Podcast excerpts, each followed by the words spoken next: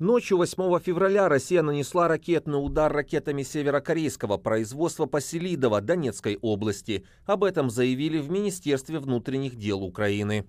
Оккупанты ударили по городу восьмью ракетами. Одна из них попала в многоквартирный дом. По предварительной информации, Россия применила для удара ракеты КН-23 и С-300. В результате обстрелов погибла 50-летняя женщина. Ее тело достали из-под завалов спасатели. Семь человек получили ранения. В настоящее время известно о повреждении 53 многоквартирных и 10 частных домов, четырех учебных заведений, двух админ зданий, частного предприятия 24 транспортных средств.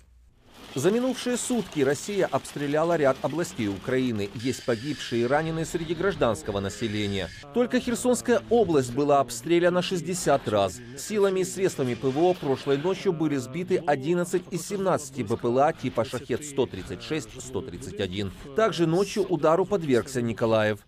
Известно, что повреждения получили более 20 жилых домов, частные и многоэтажные, офисные помещения, частное предприятие. Есть последствия на территории коммунального предприятия. К счастью, обошлось без пострадавших. Российские государственные СМИ сообщили об обстреле Курской, Белгородской и Брянской областей.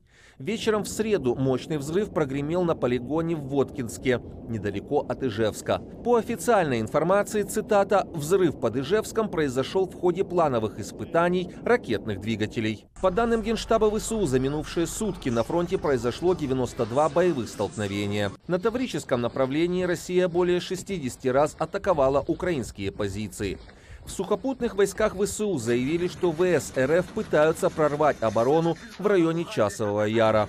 На левом берегу Днепра российская армия проводит атаки без поддержки бронетехники.